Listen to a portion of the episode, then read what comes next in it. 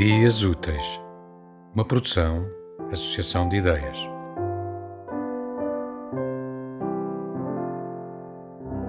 Invictus, de William Ernest Henley, publicado em 1888.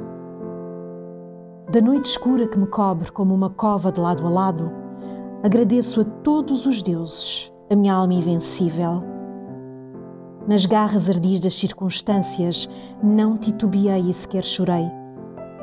Sob os golpes do infortúnio, minha cabeça sangra ainda erguida.